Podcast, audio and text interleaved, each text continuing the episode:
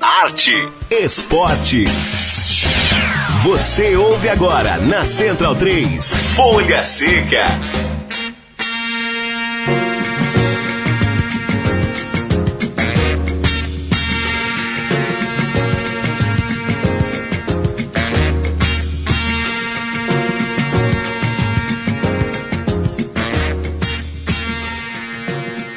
Olá, ouvinte Central 3, começa agora uma nova edição do programa Folha Seca, edição de número 48, do nosso encontro para tratar de literatura e cinema relacionados ao esporte. Folha Seca chega toda quarta-feira e este e todos os 48 programas você ouve em central3.com.br. Nosso entrevistado de hoje é Renan Querich, autor, junto de Diego Madruga e Pedro Rockenbach, de Sem Rumo na Copa, 45 dias de aventura na África do Sul.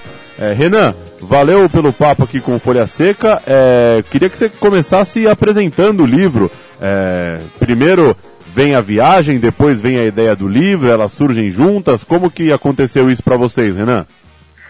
Oi, Paulo. Primeiro, eu queria, gostaria de agradecer aí o convite, uma, uma grande honra poder conversar com você.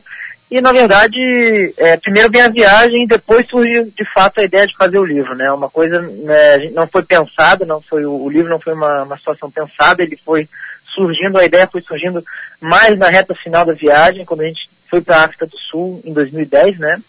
A gente é, eu sou jornalista e tenho mais, os outros dois autores também são jornalistas aqui de Florianópolis, de Santa Catarina. O Pedro ele é gaúcho e o Diego Maduro é daqui de, de Santa Catarina também.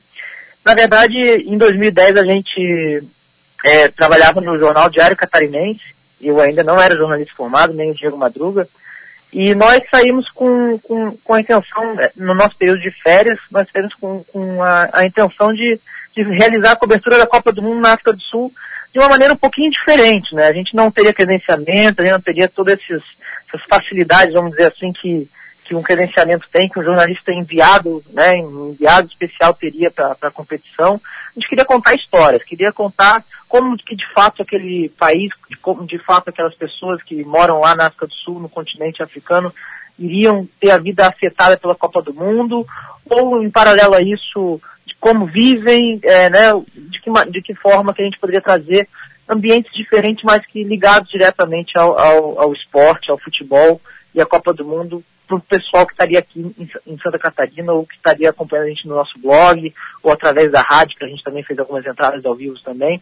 Então, tudo era uma cobertura, tudo sempre trazendo o lado jornalístico da, da situação, da cobertura, mas sem trazer diretamente aquela questão de, do futebol, do resultado de campo, nada disso era mochilão nas costas e, e, e entrevistas e, e, muitas, muitas conversas, muitas situações inusitadas também, que a partir daí a gente foi começando a, a, a nascer a ideia de, após todas essas aventuras, de fazer um livro, de tentar meio que contar os bastidores disso tudo, né? Afinal de contas, a gente é, tinha, fazia as entrevistas, fazia a, a, a documentação, as fotos, enfim, os, os áudios, os vídeos que a gente produzia também, de fato a gente, o público chegava todo aquele material, vamos dizer assim, editado, tudo pronto, porém de uma outra, no, no livro que tem no livro, no que tem no conteúdo, são esses bastidores, que às vezes são, são bastante inusitados, bastante curiosos, até que a notícia fosse de fato publicada e veiculada. Então basicamente foi essa, foi assim que surgiu o livro e, e é o que está no livro, é, é são os conteúdos de bastidores, conteúdos de, de momentos mais é, interessantes, vamos dizer assim, pessoais nossos, né? Que, que, que, que terminaram, culminaram com uma, com uma notícia, com a publicação que a gente fez para o Diário Catarinense, que é o jornal aqui impresso na Catarina, ou para o nosso blog, que a gente fazia também no, no jornal, enfim, todas essa, essas questões assim de, de, de relacionadas à, à publicação, né? E, e você falou que o livro é, tem muito de extracampo, até porque de fato vocês não tinham credenciais, não estavam cobrindo os jogos efetivamente. Eu queria saber como que vocês é, colocaram os jogos nessa história, é, como que foi acompanhar os jogos lá e tal. E a produção, de fato, é, escrever um livro em três pessoas, aí, a seis mãos, como que é essa divisão dentro do livro? Se é, se tem um narrador único, se são textos separados, como que funcionou? Não, então, pois é, em relação a, aos jogos, nós criamos um, um, roteiro, né, que nós seguimos, a gente ia seguindo de acordo com a Copa do Mundo fosse avançando, nós íamos é, seguindo é, essas séries, vamos dizer assim, né? A gente conhece uma Copa do Mundo. No primeiro momento a gente nós ficamos na cidade do Cabo por aproximadamente 20 dias e, e viajando, né? E fomos mostrando todo como é que era esse ambiente da cidade do Cabo, as regiões vizinhas, enfim, tudo isso a gente foi, foi, foi, foi, foi exibindo, foi mostrando no, no, no nosso, na, nossa, na nossa cobertura. E a partir desse momento a gente acompanhou de fato, compramos o ingresso né, de, das oitavas de final, que foi o nosso último dia que a gente ficou na cidade do Cabo, no dia 29 de junho de 2010. Nós ficamos no nosso último dia lá, acompanhamos a oitava de final Portugal e Espanha, que, a Espanha vence por 1 a 0. E a partir dali a gente bota de fato a mochila nas costas, aluga um, um carro, nós, nós, três e mais uma colega que nós conhecemos na viagem, a Bárbara Lins, que é quem escreve o nosso pós-fácil né, do livro. Ela também é jornalista, que a gente conheceu lá na África do Sul.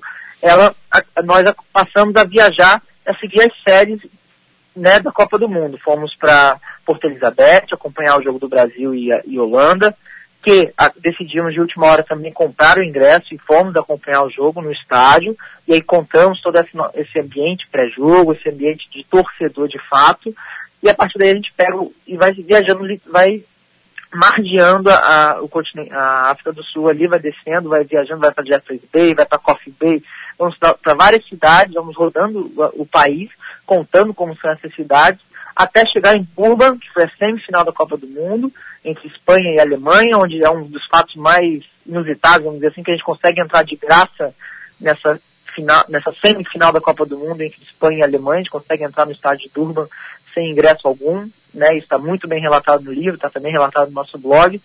E, e aí a gente vai seguindo até, vai, vamos passando os dias e nós vamos seguindo até a final né, em Joanesburgo, no estádio Soccer City, onde a gente tenta entrar, mas não consegue entrar no estádio, enfim, e conta como é que era, vai para Petória, vai, vai, enfim, né, nós vamos de, nos acompanhando. Se, por exemplo, na cidade do Cabo, Chile jogou, teve um, o último jogo da, da, da fase de grupos, foi Espanha e Chile, se eu não estou enganado, ah, nós acompanhamos uma, um torcedor do Chile que não estava dando muita bola para a torcida, para a sua seleção na televisão, que ele estava acompanhando lá na cidade do Cabo, mas estava dando mais bola com uma menina que estava tomando uma cerveja no bar ao lado, enfim. Tudo, todas essas histórias têm relação direta com o futebol, né? Que afinal de contas estava ali um, chine, um chileno, estava ali um espanhol, estava ali um, um, torcedor do Paraguai, um torcedor da, da seleção brasileira, enfim, tudo isso estava ali mas ao mesmo tempo tem ligação direta com o futebol, mas ao mesmo tempo são, são, né, são vidas, são, são pessoas que estão ali é, curtindo, estão, enfim, estão é, se unindo, se confraternizando de alguma maneira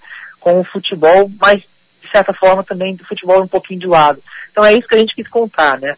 E a partir desse momento, com todo esse material, todo esse material rico que a gente obteve nas nossas mãos, a gente decidiu escrever um livro e nós nos dividimos, né? É, na verdade, nós é, não há somente um único narrador em que nós três passamos a virar personagens, vamos dizer assim, né? A gente vira personagem, o livro é escrito em terceira pessoa e, e ele é, ele é, é, nós somos personagens da história e, e em algum momento é, se fala que Diego Madruga estava é, em algum local, Renan Queires e Pedro Hockenbach estavam em outro, enfim, tudo isso tá, nós decidimos escrever dessa, maneira para que fosse um pouquinho mais fácil de, de, de, compre de compreender, né? Então uma dinâmica um pouquinho mais fácil de, de, de, entendimento também.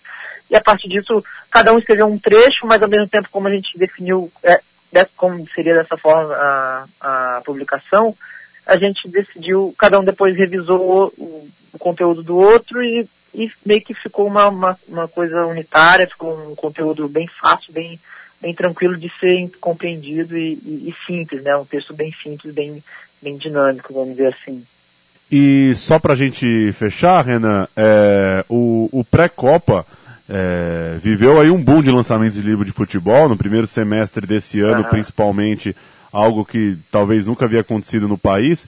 É, por que, que o livro ficou para agora? Queria que você falasse um pouco da, até da, das dificuldades aí de publicação, do contato com a editora, a editora que agora está é uma editora nova aí investindo em livros de futebol e, e mesmo, enfim, os compromissos profissionais de cada um, é, só para a gente fechar, para ter esse testemunho seu de como que foi esse processo de fazer é, o livro sair do papel mesmo. Sim, sim, Paulo, exato, assim, é, é uma coisa bastante delicada, a gente mora aqui em Florianópolis, uma, coisa, uma situação bem delicada que a gente passou, porque no final de 2011 a gente já tinha esse livro pronto, sabe, assim, no, meio, meio de 2011, já tinha um ano depois da Copa, a gente tinha esse livro, o conteúdo maior dele, a gente já tinha ele pronto, todo redigido, todo feito, só que é, a dificuldade foi exatamente essa, de encontrar editoras que, que quisessem postar no, no, no projeto, primeiramente a gente foi onde pessoas que a gente conhecia aqui em Florianópolis, aqui em Santa Catarina, e muitas delas gostavam muito e né, avançavam, faziam o projeto avançar, passavam pela parte de revisão, a parte de diagramação, até chegou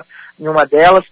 Eu lembro que eu fui em quatro editoras, assim, que, que chegamos a, a avançar com esses processos de, não, tá com a gente, o, livro ele vai ser nosso, porém chegava um determinado momento que esbarrava sempre naquela questão, né, financeira, questão financeira, aguarda mais um pouquinho, pô, vamos deixar para lançar um pouquinho mais para frente, porque a gente está com uma dificuldade financeira.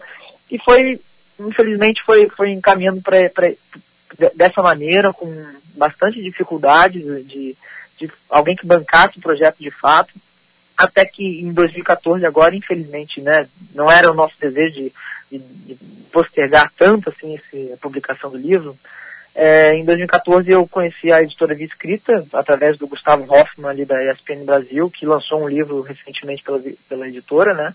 E eu queria comprar esse livro do Gustavo Hoffman e, e não, não sabia como, entrei em contato e investiguei um pouquinho sobre a editora e lancei a ideia do, do livro lá que a editora Via Escrita ali do Rio de Janeiro. E eles, em quatro meses o livro estava pronto. Infelizmente não foi o tempo suficiente porque foi, querendo ou não, uma coincidência que eu conheci a editora, não foi tempo suficiente para lançar pré a Copa do Mundo de 2014. Imagino que tenha sido, teria sido mais, vamos dizer assim, comercialmente mais interessante para a gente, enfim, mas é, por todas essas dificuldades. Não foi nem por, por, questões de, de, de, trabalho nosso, não foi nem por questões de, né, da, da, nossa rotina profissional, mas, mas sim pelo, pelo fato de ter essa dificuldade, porque é era de fato um desejo, uma ambição, um sonho nosso concluir esse livro, né? Que imagino que, que seja algo bastante interessante para se contar jornalismo, para se compreender jornalismo de fato ligado ao esporte, de fato a, uma nova maneira de você cobrir um evento esportivo desse tamanho, né? Então, por isso o sonho e, a, e o desejo de concluir. Uma etapa concluída mesmo que quatro anos depois, né, Paulo? Maravilha, com certeza. O tá Folha bom? Seca conversou com o Renan Kirish, autor de Sem Rumo na Copa. Renan, valeu pelo papo aí, boa jornada com o livro. Tá bom, obrigado, Paulo. Um grande abraço a todos. Valeu, um abraço.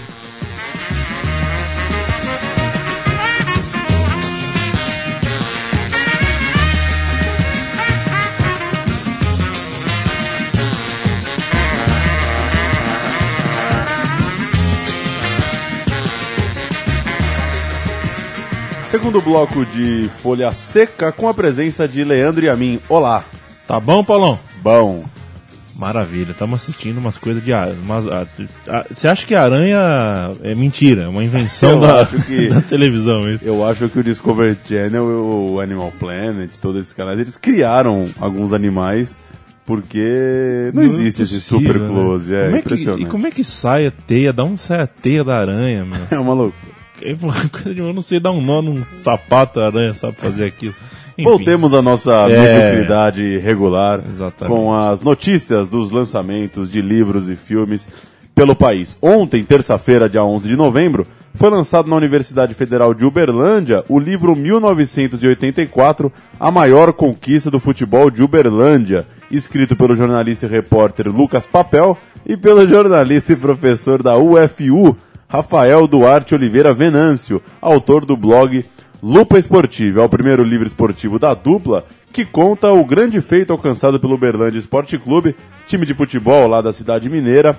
Livro de mais de 100 páginas em histórias, depoimentos que contam a campanha de 1984. Há 30 anos, o Uberlândia Esporte Clube conquistou o título da Taça CBF, o que representava uma espécie de segunda divisão do Campeonato Brasileiro da época. E na semana que vem a gente vai bater um papo exatamente com o Rafael, um dos autores desse livro sobre o Uberlândia. É, você concorda com a nota que diz que é a maior honra nacional já obtida por um time do interior de Minas Gerais? E o Ipatinga? É, é, é preciso pensar um pouco. É que Preciso- Ipatinga- preciso pensar um pouco. Ipatinga tá na quase uma grande. Belo- quase é um- pertinho Belo- de Belo Horizonte. E é um ali. quase. É um, é um baita feito. É um baita feito. Uberlândia é a cidade do meu pai. É, 1984 é o ano em que eu nasci.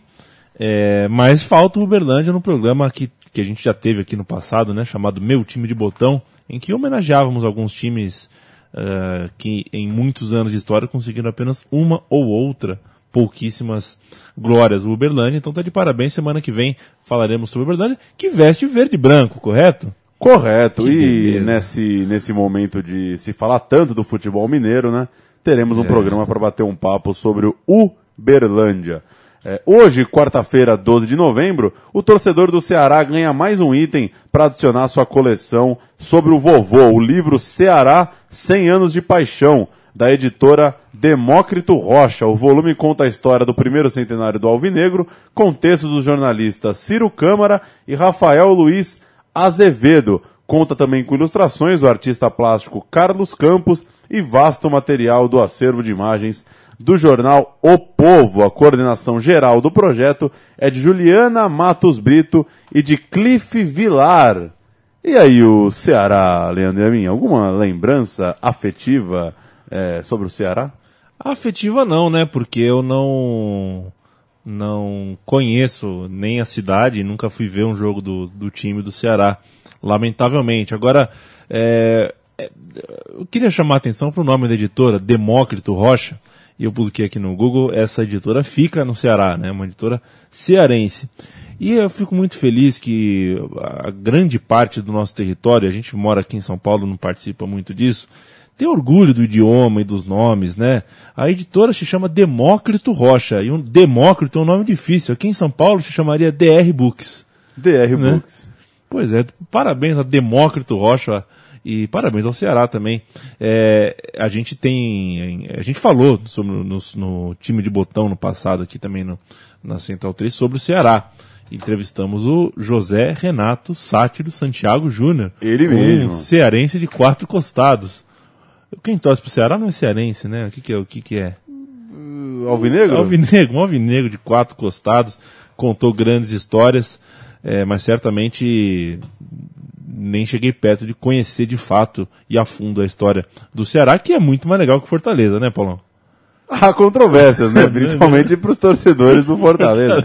O Ceará, que é de 2 de junho de 14, 100 anos e 7, 8, 9, 10, 11, 5 meses nesse momento, o Grande Ceará. Está sendo lançado também na Feira do Livro de Porto Alegre a obra Grandes Momentos do Rádio Gaúcho, volume 2, um livro que reúne perfis de 17 vozes que marcaram a história do rádio no Rio Grande do Sul, como Lauro Quadros, Armindo Ranzolin e Glênio Reis. Além disso, o novo título busca tratar da relação entre futebol e rádio no estado. É, pode ser impressão minha, viu, Leandro a mim, mas o rádio gaúcho, é, a relação dele com o esporte é uma coisa que talvez é, esteja um pouco perdida já em Rio e São Paulo. Quero dizer no que diz respeito à relação com os clubes do interior. É, não sei, posso, posso estar falando uma grande besteira, mas acho que, que, o, que o interior gaúcho ele ainda conserva uma identidade muito forte. é, e isso, em grande parte, é fruto do trabalho dos radialistas, né, que não deixam essa tradição É. morrer, essa tradição é, mais do que centenária, né, enfim, de, de se acompanhar o time da sua cidade, o time mais próximo a você. É, tenho a impressão que eles têm tratado bem lá as Eu- outras divisões. Eu te ofereço uma possibilidade aqui.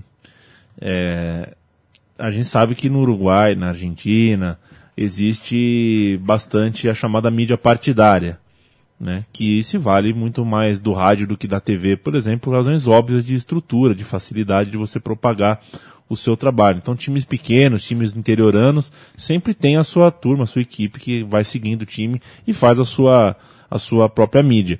É, de repente, o, o- Rio Grande do Sul bebe um pouquinho dessa fonte e um efeito colateral disso é que é, profissionais são formados curtindo isso, saboreando isso, e quando viram é, pessoas mais experientes, mesmo quando estão em rádios mais consolidadas como imparciais e consolidadas como de mercado mesmo, é, acabam entregando para o público um pouquinho desse sentimento, desse coração, né? Uma coisa é, é, é um tipo de rádio efusivo, né? Uma coisa mais adjetivada, né? Uma coisa mais forte assim que você vê na rádio do Rio Grande do Sul que realmente não tem mais em São Paulo e no Rio, por exemplo. E um, um grande lugar para se informar sobre esse futebol do interior gaúcho é o Toda Cantia, né? Toda Cantia. Todacantia.com. É... E se procurar em Facebook, em Twitter, eles acompanham muito de perto é, relatos aí do. relatos, notícias, análises do futebol do interior gaúcho. É, mais uma aqui no Folha Seca, Nando Antunes, irmão de Zico, está lançando neste final de semana o livro Clube dos Vitalícios, que reúne causos presenciados por ele em Quintino, onde vive até hoje. O Nando, como jogador de futebol, passou por América, Madureira, Santos do Espírito Santo, Ceará, Belenense e Gil Vicente. Perseguido pela ditadura militar no Brasil, em terras lusitanas ele também sofreu, na época, é, Portugal controlada por, por, um regime ditatorial de Salazar. Ele foi comunicado de mais uma dispensa pela Polícia Internacional de Defesa e estava claro que não se tratava de um corte esportivo. Ele voltou ao Brasil, foi preso pelo DOPS, é, tem relatos de que chegou a ser torturado, depois voltou a jogar em Portugal, onde defendeu o Gil Vicente, mas resolveu pendurar as chuteiras em 1972 com apenas 26 anos. A aposentadoria, segundo ele mesmo conta, e a gente teve a oportunidade de ouvir é, uma palestra do Nando no Museu do Futebol há coisa de seis meses, é, aqui em São Paulo, ele conta que resolveu encerrar a carreira para não prejudicar, de fato, a, a carreira dos irmãos, da família. Segundo ele, Edu não foi à Copa de 70, é, e Zico foi cortado das Olimpíadas de 72 exatamente por essa por esse perfil político do Nando, por ele ter sido perseguido pela ditadura e por ele ter sido preso. Ele conta isso também é, numa entrevista concedida ao Esporte Espetacular da Rede Globo em 2011. Tá aí um livro das memórias do grande Nando Antunes. Que esteve ali por perto, né, de grandes histórias. É, certamente, boa parte das histórias não tem ele como personagem principal, mas ele viu, viveu. E há quem diga que bom mesmo era o Nando, né, Paulo? Bom mesmo era o Nando? É. Será? Será? Deve ser, né? É. O, a repórter da Sport TV, Joana de Assis, está lançando Para Heróis, perfis de 10 dos maiores medalhistas paralímpicos brasileiros. A editora é a Belas Letras e o lançamento aconteceu ontem, terça-feira, aqui em São Paulo, no Shopping Marketplace. Livro facinho aí de encontrar então nas livrarias das principais cidades do país para heróis. Dez perfis que, que na, imagino que tem como linha similar a superação dessas pessoas, né? Que tem de fato histórias incríveis, né? Um, um, uma deficiência física é, e mesmo assim você conseguir chegar a disputar uma Olimpíada deve ser uma coisa é, de, de virar completamente a vida né, do, do cidadão ali, da cidadã do avesso. E uma boa oportunidade é de conhecer um pouco mais. Esses personagens são muito interessantes, a gente acaba tomando contato com eles só de 4 em 4 anos, ou de 2 em 2, se a gente considerar os Jogos Pan-Americanos. É... E eles estão aí, né? São, são pessoas que estão competindo, que estão treinando, que estão se virando para treinar, que estão se virando para de repente trabalhar é, e manter a vida esportiva de forma paralela. Legal aí a iniciativa da Joana de Assis, boas histórias, imagino, para serem lidas. É, eu, eu vi Ampassan, tava passando, não estava prestando atenção na TV, mas ela estava falando sobre o lançamento do livro, ela falou, não, que a Noite de Autógrafos vai ser para heróis, Noite de Autógrafos para heróis, eu entendi, eu não entendi, né? Falei, Pô, como assim? Noite de Autógrafos para heróis, né? Aí eu prestei atenção, ela acabei pegando um pouquinho do que ela estava contando e, e, e, aparentemente ela estava dialogando com uma pessoa que tinha lido já o, o, livro, que falou que tem algumas histórias muito emocionantes e é um livro que tem a, a, a, a chancela do Zé Roberto Guimarães. Foi um dos que aju, a, a ajudou é, lendo as histórias, dando alguns toques e tudo mais, é um cara de sensibilidade. Me parece que é um livro realmente de muito bom gosto, de, com histórias muito ricas. E uma bela sacada da Joana, né? Esse é um, esse é um, um, um uma, eu não posso chamar todo o esporte paralímpico de modalidade, né? Mas esse é, é, é, um nicho do esporte, não só brasileiro, mas do esporte mundial, assim que é, o, o, futuro reserva bastante holofote, bastante luz para para esse caminho aí. Eu, eu acredito que esse livro vai ser uma porta de entrada para outros, assim, porque é um tema bastante instigante, né, Paulão?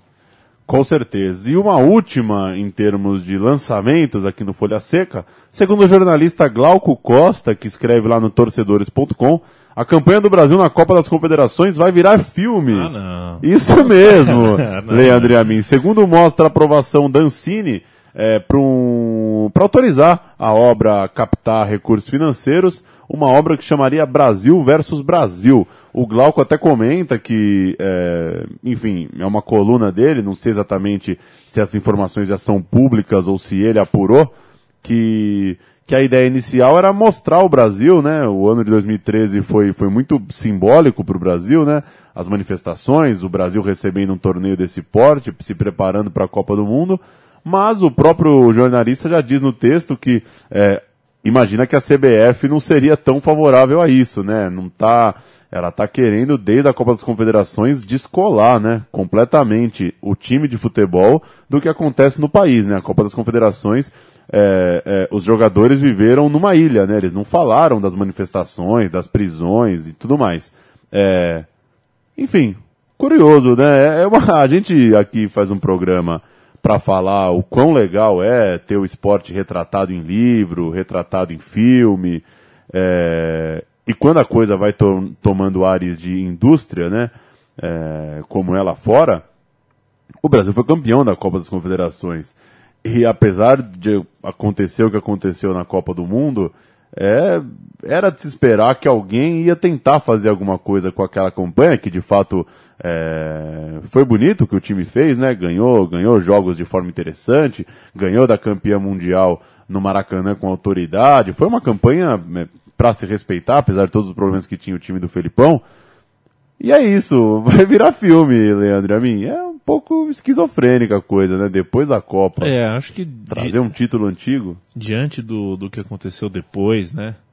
É, cada, cada conquista, cada competição, cada momento está tá preservado em sua, né, em, em sua própria história ali, mas é, eu questiono, assim, eu, eu não, não assistirei, não acho que é realmente é, o momento mais oportuno de você Ver o lançar. Davi Luiz gritando o hino. Pois Pô, é, a gente está fazendo, o programa está indo ao ar a primeira vez, numa noite de quarta-feira. A seleção brasileira jogou contra a Turquia agora de tarde. Provavelmente você que está nos ouvindo não assistiu, ou se assistiu, assistiu com, pouca, com pouco interesse. É, a gente tem que discutir tanta coisa aí quando envolve a seleção brasileira. E, bom, vá lá. De repente o filme tem, tem alguma sacada, mostra alguma coisa do país no, no- naquela época que realmente era um momento diferente. Mas vai precisar caprichar para ser realmente eh, bacana, saboroso, porque nós estamos falando de uma Copa das Confederações que não. Eu, eu tô errado, Paulo. Acho que ninguém também deu tanto valor, mesmo quando ganhou, Meu, assim, né? Se Não fosse pra fazer esse retrato do que o país viveu, juntando isso com o futebol, podia até se tornar interessante, recuperar um pouco, lembrar o que aconteceu. Agora, pra ser aquele o tradicional DVD de título de um, de um torneio que, que é de segunda categoria mesmo, não é mais importante que uma Copa América, é, nem uma eliminatória, pra ser sincero. É um torneio preparatório, é um torneio de segunda categoria, é um torneio que os times não se preparam para jogá-lo, não é uma taça cobiçada no mundo é, competitivo. Então, é, você vai ter um, um DVD de um título que preparou para uma Copa que né, você jogou o que jogou, né? E que com tanta água que passou depois, né? Acaba ficando meio até. Se fosse ali em fevereiro, três vezes pra Copa, É. março, aí vendia a roda, aí o cara ia estar animado. Eu acho que era uma, aí era uma boa mesmo. Golaços do Neymar, o Fred em alta e aquela coisa. Agora, é, é um pouco de loucura querer, a essa altura do campeonato, assistir Fred comemorando gols na Copa das É, Confederações. de toda forma, eu tenho certeza que o Glauco Costa é, sabe exatamente das críticas que pode enfrentar. E, tá, e nós aqui humildemente estamos fazendo a e nossa. o Glauco Costa, mas- desculpa, ele é só o jornalista que noticiou, ele não é o autor do Ah, filme. tá, não é o autor do filme? Não, ele é só o jornalista que noticiou isso. Tá, aí do- do- a gente não Pois tem, é, eu não encontrei, sabemos, eu, não, eu, não, eu não encontrei a procedência. Bom, seja lá quem for, que, que esteja preparado para para estranheza de parte do público, pelo menos, porque realmente é, não é o natural, né? não é o, o, curso normal das coisas você chegar em 2015 e ter um, um filme sobre 2013 Copa das Confederações pré-7x1. E eu não sou desse que gosta de ficar comparando essas coisas de, ah, só olha eles, mas é, o filme da Alemanha campeão mundial tá para sair, né? É. É, não é uma velocidade normal de cinema também. O filme, enfim, a Copa acabou no meio do mês 7, estamos nem no meio de 11. O filme ficou pronto em dois meses e meio, três, se é que ele já está pronto é. algumas semanas uma loucura, nem sei se precisa de tudo isso, assim, quiseram de fato pegar o calor do momento, pegar os jogadores em alta, né, é, essa semana ah, os jogadores foram assistir, né, foram receber algum prêmio do governo alemão, foram assistir lá junto com a cúpula, é, enquanto isso, a Copa das Confederações famigerada pode virar filme por aqui também. Para terminar, Leandro e a mim, fecharemos com Paulinho da Viola, que neste 12 de novembro completa 71, 72 anos, a gente vai ouvir argumento, homenagem a uma palavra tão citada aqui na Central 3, né? Que argumentos esse time é. terá? Leandro Amin, é. Folha Seca 48, valeu. Valeu, Paulo Júnior, grande Paulinho da Viola com seu argumento. E que semana do Aspiclueta, hein? Que coisa, hein? Que ano que, sema, que semana. Eu nunca sei se é Aspicueta ou Aspilicueta, o jogador e a rua ali, é, mas... Acaba variando. Não parece ser das coisas mais acaba importantes variando, do mundo. É, a gente vai ouvir enfim. o Paulinho da Viola, o Folha Seca fica disponível em central3.com.br. Esta e todas as 48 edições a gente volta semana que vem. Mas não me altere o samba tanto assim Olha que a rapaziada está sentindo a falta de um cavaco, de um pandeiro, de um tamborim. Tá legal, tá legal, eu aceito o argumento. Mas não me altere o samba tanto assim. Olha que a rapaziada está sentindo a falta de um cavaco, de um pandeiro, de um tamborim. Sem preconceito.